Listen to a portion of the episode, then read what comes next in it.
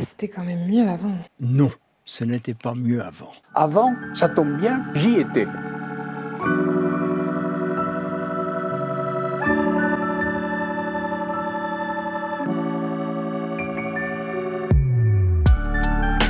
Bonjour tout le monde, bienvenue à bord du podcast Juste un aller-retour, la machine à remonter le temps qui éclaire l'actualité à partir de l'histoire.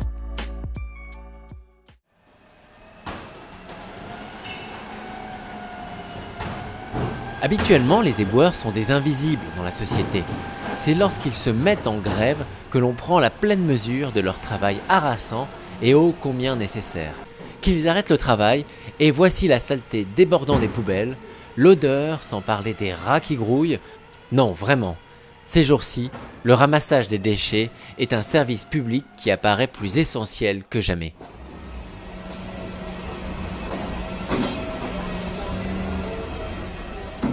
Et pourtant, l'arrivée de la poubelle, en son temps, n'a pas fait l'unanimité, loin s'en faut. Il fallut l'obstination du préfet Eugène Poubelle pour imposer il y a 140 ans le fameux réceptacle.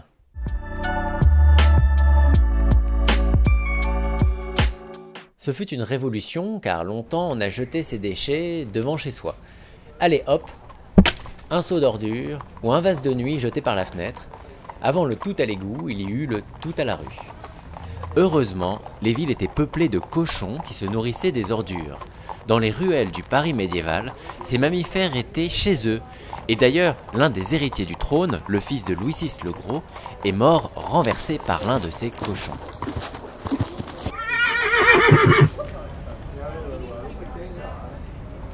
Les artères de la ville étaient donc des cloaques malodorants.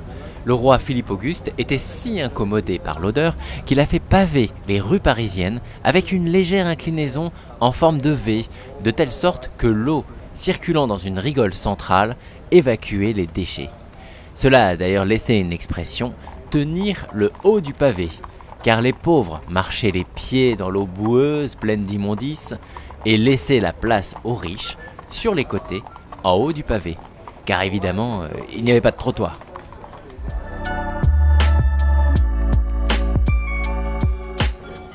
À partir de la Renaissance apparaissent les boueux, on reconnaît le futur mot éboueur, qui évacuent les déchets sur des charrettes. Mais les Parisiens rechignent à payer pour ce service. Ce ramassage s'est avéré insuffisant et Paris a la triste réputation d'être la ville la plus sale d'Europe.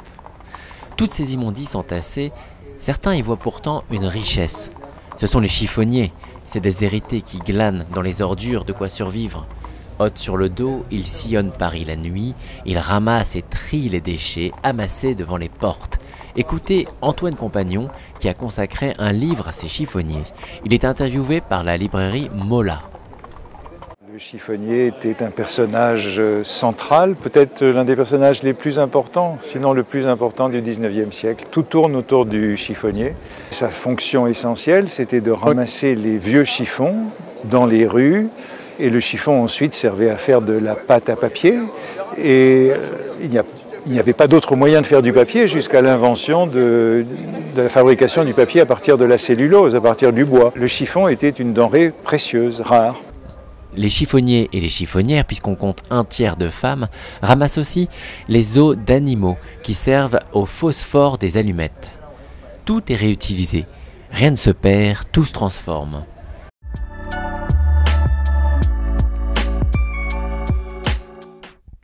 Alors on imagine la tête de ces 30 000 chiffonniers et chiffonnières quand le préfet Eugène Poubelle instaure le ramassage des ordures ménagères dans des boîtes en 1883. Les ordures doivent être déposées le matin, très tôt, et si ce n'est pas fait, gare à l'amende. Ce préfet poubelle est l'un des successeurs d'Haussmann. Paris est alors en pleine métamorphose avec le creusement de grandes artères pour aérer la ville. Il faut dire que tout au long du XIXe siècle, plusieurs vagues de choléra ont frappé Paris et le courant hygiéniste est d'autant plus vif que Pasteur vient de mettre en évidence les liens entre hygiène et santé. Pourtant, à Paris, tout le monde est mécontent. Les propriétaires qui doivent acheter ces réceptacles à ordures pour leurs locataires, les concierges sont furieux aussi. Ce sont eux qui doivent sortir les poubelles de manière très matinale pour les mettre sur le pavé. Et l'affaire se politise. Les royalistes critiquent l'esprit administratif tatillon qu'ils attribuent aux républicains. En effet, une forme de tri sélectif était déjà instituée, avec une boîte pour recueillir les chiffons et les papiers, une autre pour les matières organiques, et une dernière pour les objets dangereux coupants comme le verre, le but étant d'éviter que les éboueurs se blessent. Mais les gens se moquent. Et les coquilles de moule alors? Coupants ou pas coupants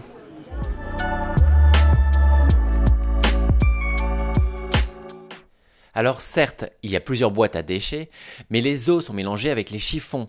Il s'agit bien de la fin du recyclage minutieusement accompli par les chiffonniers. Ces pauvres gens qui perdent leur gagne-pain tentent de résister. Ils organisent des meetings, et ils sont soutenus par le peuple, car ils rendaient un immense service à la société. Face à cette levée de bouclier, le préfet fait quelques concessions. D'accord, il devient possible de déposer ses ordures le soir et le chiffonnage restait possible jusqu'à minuit. Malgré cela, les chiffonniers disparaîtront. À cause de la poubelle, mais aussi de la science. Les progrès de la chimie permettront bientôt de créer du papier à partir de la cellulose du bois. Les chiffons perdront leur valeur.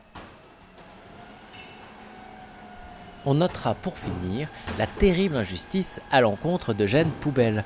Son nom de famille est devenu non commun. Et admettez que ce n'est pas aussi valorisant que la montgolfière des frères Montgolfier. La poubelle s'est répandue dans toute la France, elle est même devenue absolument essentielle, comme on le mesure les jours de grève des éboueurs.